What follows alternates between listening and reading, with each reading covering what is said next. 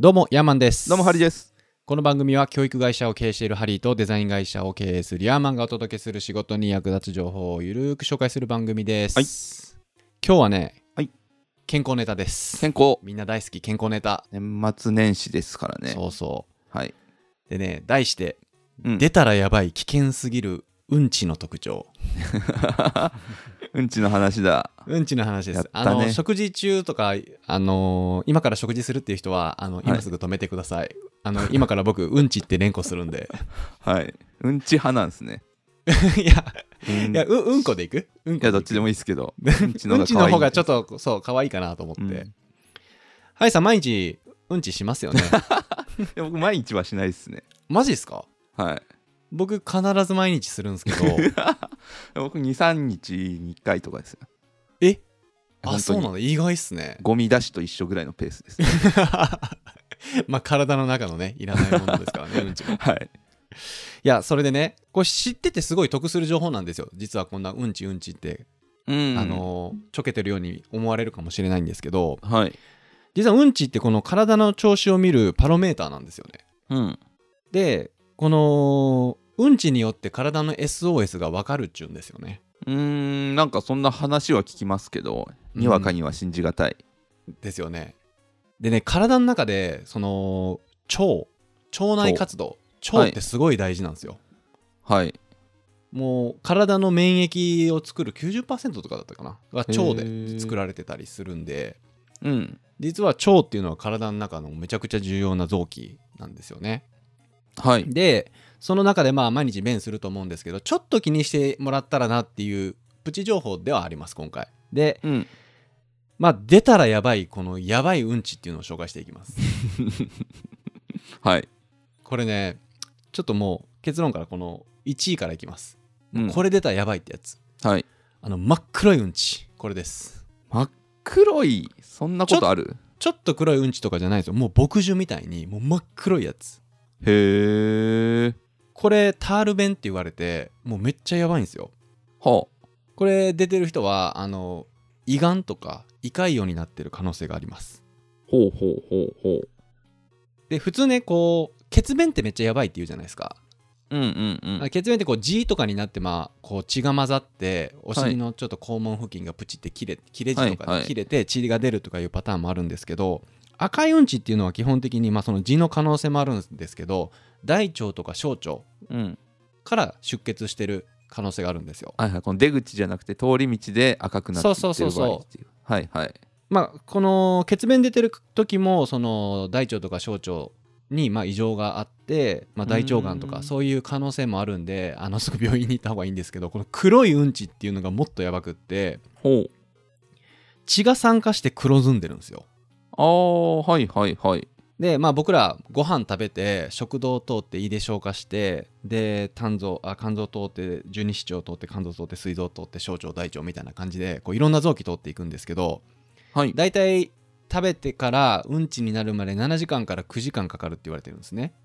うーん。うんそれ、の前半部分で出血してるんですようんうんうん。だから胃とか食道とか。はい。膵臓とかうん。その辺で出血してて食べ物と混ざって酸化して黒くなってるっていうのをいう状態なんですようん。だか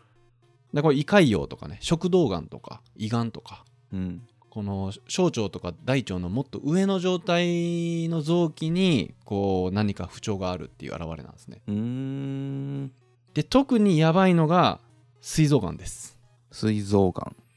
この膵臓がんって、はいもうやばいんですよあのー、5年以上生きれる人が10%ぐらいほう。しかも初期症状がないらしいんですよねへだからえ。なってるかどうか分かんなくてなってたらほぼほぼもうーん。う助かりづらいみたいなはい。感じなんでまあ膵臓がんはかなり怖いんですけどこう黒いうんちをねうん。ちょっと黒いとかじゃないんですよもう牧汁みたいな黒いうんちはい。このタール弁が出てる人は要注意すぐに病院行ってくださいっていうやつですねほう。はいはいはい。で次ね危険なうんち第2位うん白いうんち白。白ほう。出たことある白いうんちええ どのぐらいの白さなんです か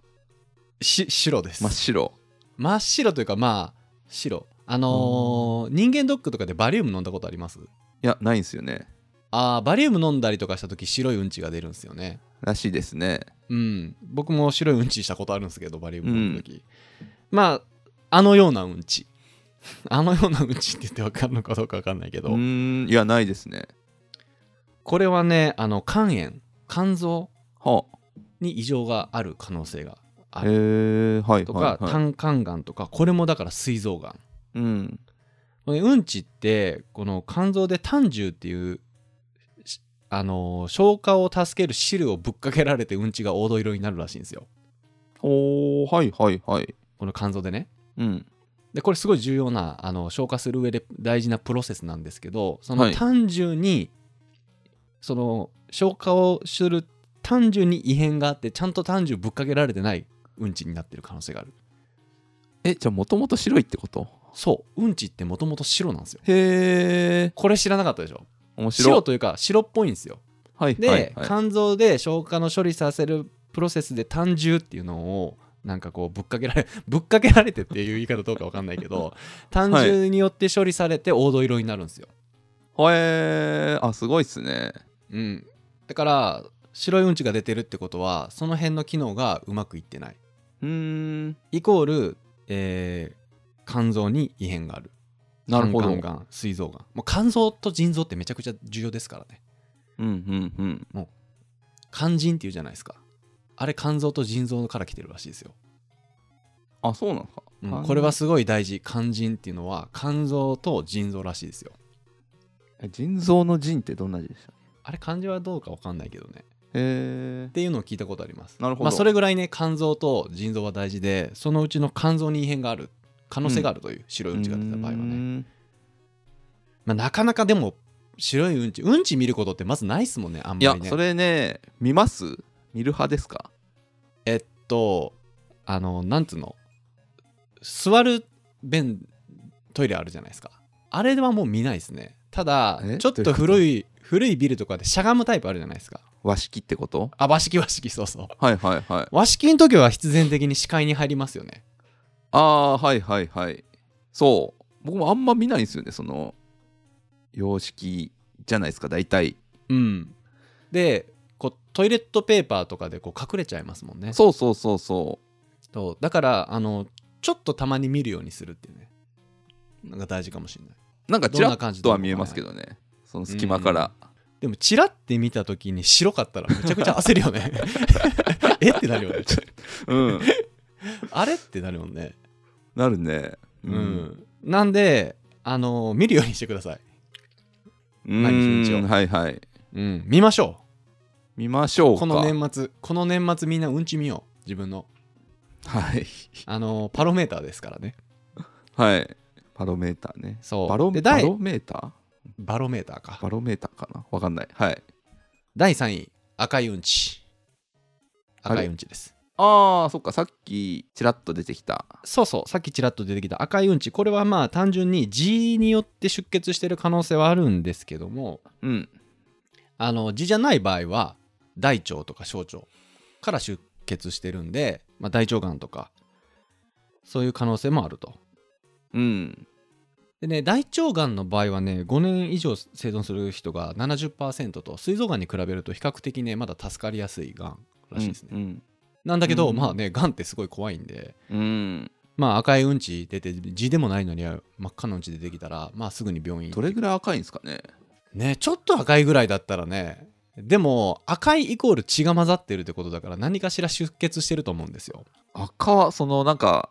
なんていうのトミカの消防車みたいなのがさ 浮かんでたらこれは赤いわって なるけどなそるけどねんな赤くないでしょ多分確かにねトミカの消防車めっちゃおもろいやんうーん まあちょっとだから消化のプロセスで傷がついたりねでうーん出血するとかねちゃんとある見なとい思うんとですけどわからなだいのかからまなあちゃんと見ないと分かんないですねうんこれは、まあだけどちょっとチェックしてなんか赤いなと思った時はまあ病院行くのはね全然いいと思いますそれ、で、ずっとほったらかしにするよりもうんうんちゃんと検査して、まあ、異常がないならないで分かることの方が大事なんでまあ第3位赤いうんちが危ないとはいで次第4位細長いうんちあーありますありますよねこれなんかね消化の食べ物とかその日の体調によったりよったりとかそのストレスによって細長いうんちが出ることがあるんですけども、はいはい慢性的にうーんもう細長い鉛筆みたいなうんちううんが続いてる人は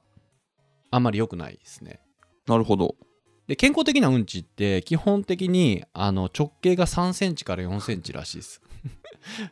どれぐらい、はあはいはい、はい、まあまあぶっといよね。まあまあぶっといと思うんですけど。そうねうん。なんだけどそんな鉛筆みたいなあの細長いうんちっていうのは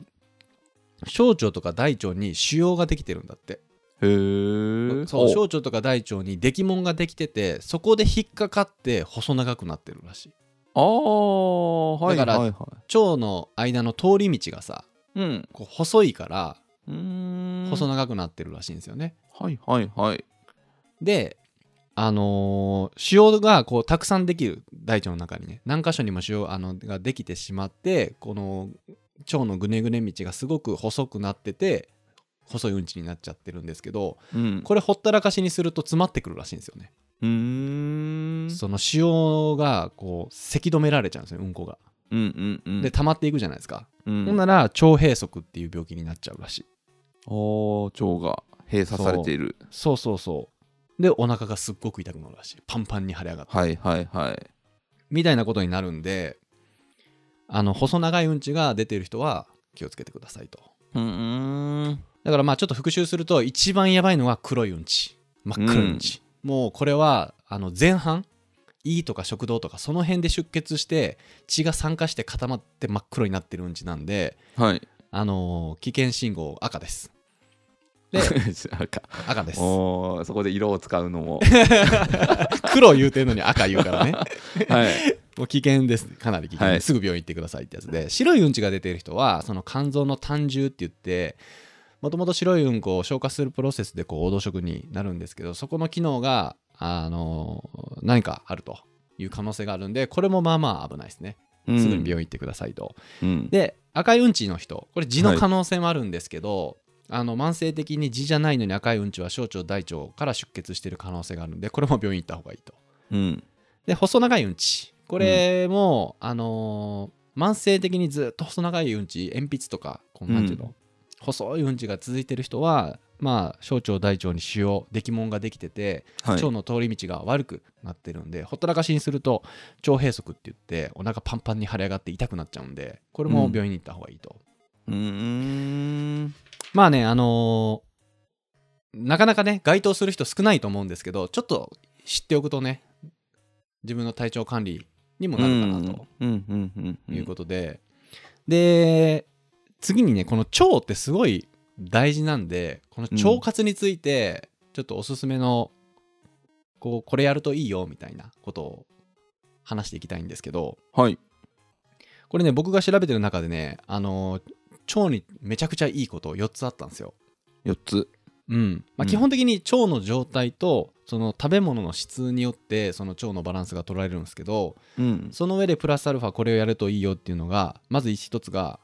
毎朝コップ一杯の水を飲むあーはいはいはいそれなんかいろんなとこで聞きますよねいろんなとこで言ってんですよね、うんあの交感神経のこと調べててもすごくいいらしいですね朝の水っていうのは、その目覚めの水分補給になるらしい常温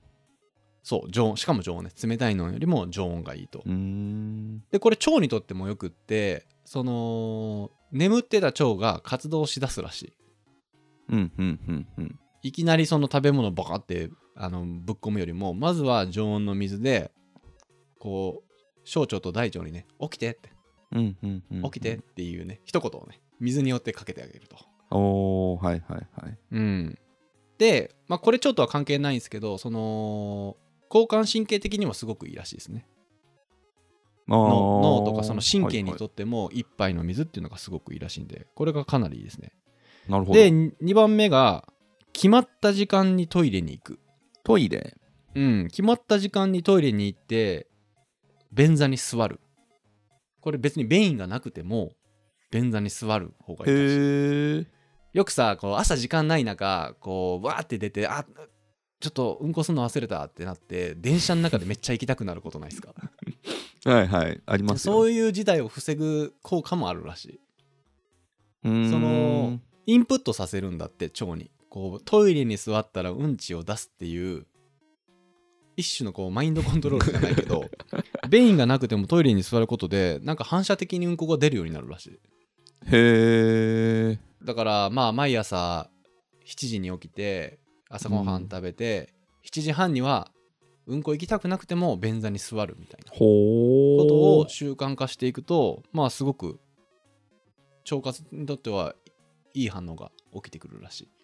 へえなるほどうんまあ、だから規則正しく生活するっていうことなんでしょうねああはいはいはい決まった時間に起きて決まった時間に水飲んで決まった時間にトイレに入って便座に座るとそうすると反射的にうんちが出るようになるとうーん言っておりましたなるほどはいはいはい、うんで3つ目が、まあ、これもう当たり前なんですけど発酵食品をたくさん摂ると発酵食品ね発酵食品もう味噌汁納豆、キムチヨーグルトあここの辺ですねなんかねあの人間の体には1000個以上の腸内細菌がいてるらしいうんうんうんだからもう細菌だらけですよねうん しかもその細菌をガッて集めて持ち上げたら1キロぐらいになるらしいえー、すげえだから自分の体重の1キロを細菌って思ったらおもろくないマジ1キロ ってマジ相当っすよ相当ですよダンベルうん1キロ分ぐらいがさ腸の中で細菌がいてるってさ最近 .zip みたいなファイル作ったら1キロあるそうそうそうやばそれぐらいねあるんですよへえで大きく2種類に分けられて善玉菌と悪玉菌っていう、はいはい、まあそれよ聞いくたこと聞くけどなんかよくわかんないですよねこのね悪玉菌ってやつが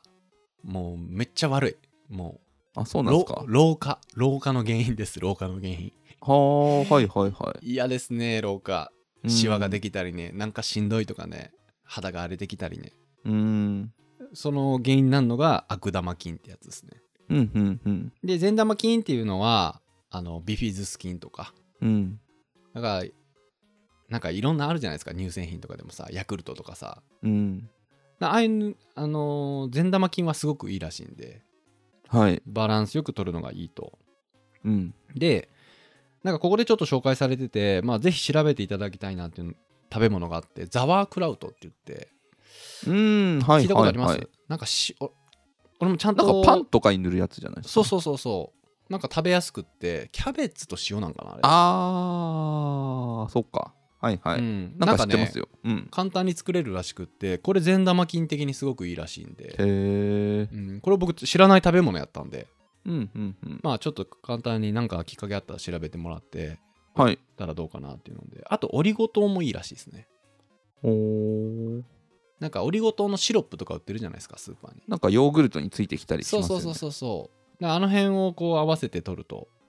まあ、うん善玉菌的には、腸内細菌的にはかなりいいとうーんで最後4つ目がね食物繊維うんうんうんもう腸活にとってね食物繊維は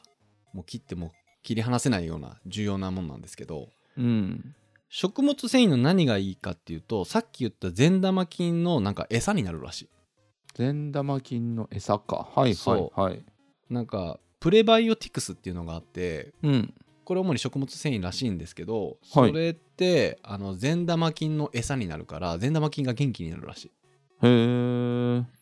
で食物繊維にもなんか水溶性食物繊維っていうのと不溶性食物繊維っていう2種類の食物繊維があってはい水溶性食物繊維っていうのは果物キウイとか野菜キャベツとかねさっき言ったうんこれはあのー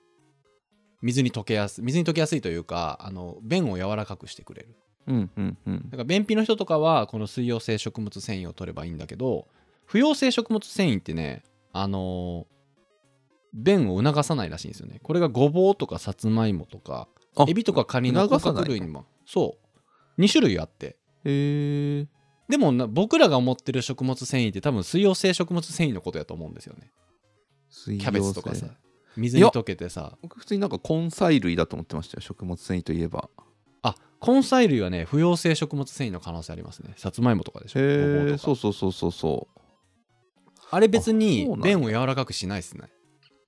へえそうなんだそうだから過剰に取っちゃうと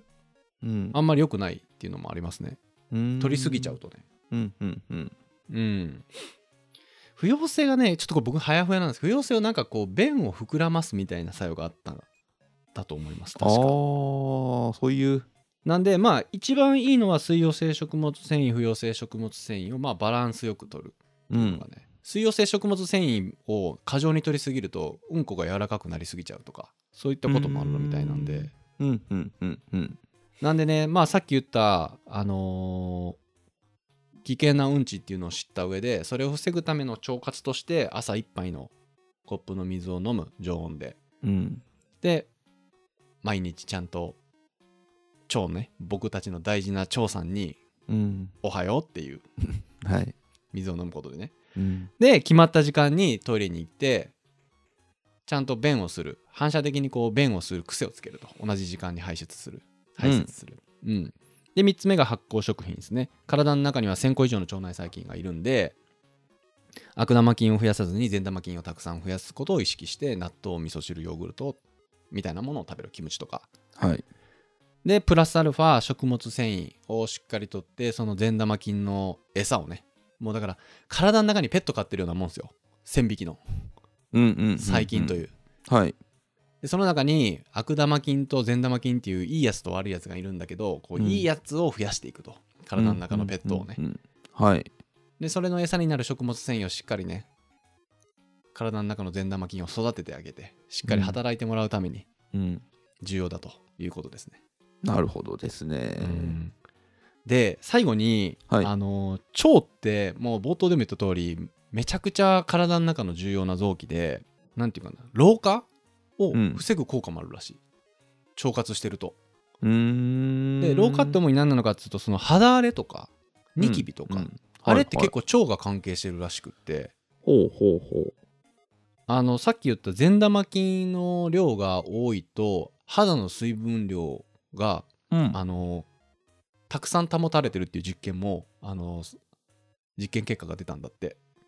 ほうほうほうはいはいはいだから体の中の善玉菌を増やすと、うん肌が潤ってる 潤潤うってらるしいそへうー逆に善玉菌が少ないと肌がカサカサになっちゃうとねうんうんうんでそれでまあシミとかニキビとかうーんでねあのーす NG なのは人工甘味料、あー人工甘味料ですはいはいはいこれがもう腸活の強敵ですねあそうなんすかうん、こへのー人工甘味料の何がいけないかってこれ2022年にあのアメリカの方で実験が行われたらしいんですけどどうやら悪玉菌の栄養になるらしい、うーんはいはいはい体の中に2種類のペットいてるって言って言ったじゃないですかそうんの悪い方の餌になるらしいんだよね、うーん人工甘味料って何入ってるんですかねだからダイエットコーラとか今入ってないのかなあの脂質ゼロ糖質ゼロなのに甘いってやつはいはいはいはいだから子供とかにもあの食べさせない方がいいと思いますね人工甘味料はへえあのなぜか甘いやつあるじゃないですかあるあの糖糖類入ってないのにあるそういうやつですうーんなるほどだからもう僕絶対人工甘味料を取らないようにしてるんですよ最近あの糖質ゼロのコーラで甘いやつあるじゃないです か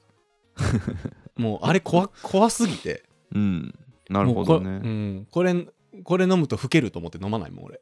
あーはいはいはいシワとか増えるらしいよ悪玉菌が元気になってその体の中のフェノールっていうなんかその悪い物質がうんこう全身に運ばれるらしうーいんで吹き出物とかシミとかシワになるらしいはいはいはいはいで体のその活力うん体が重いとかうん元気もなくなるらしい、ももう嫌だなぁと思ってもうまこあの嫌ですね時の偽物の甘さを求めるあまりに元気なくなって老けるって嫌だなぁと思ってはいはいはいってことでね人工甘味料は皆さん気をつけてくださいあ のーまだねこのこう人工甘味料もいろんなあのーテストがあって大丈夫だってことでこう日本でも導入されてるんですけど、今いろんな研究が進んでていやいやいややっぱりやべえぞみたいな感じになってるらしいなるほどなるほどうん、なんで、あのー極力控えた方がいい。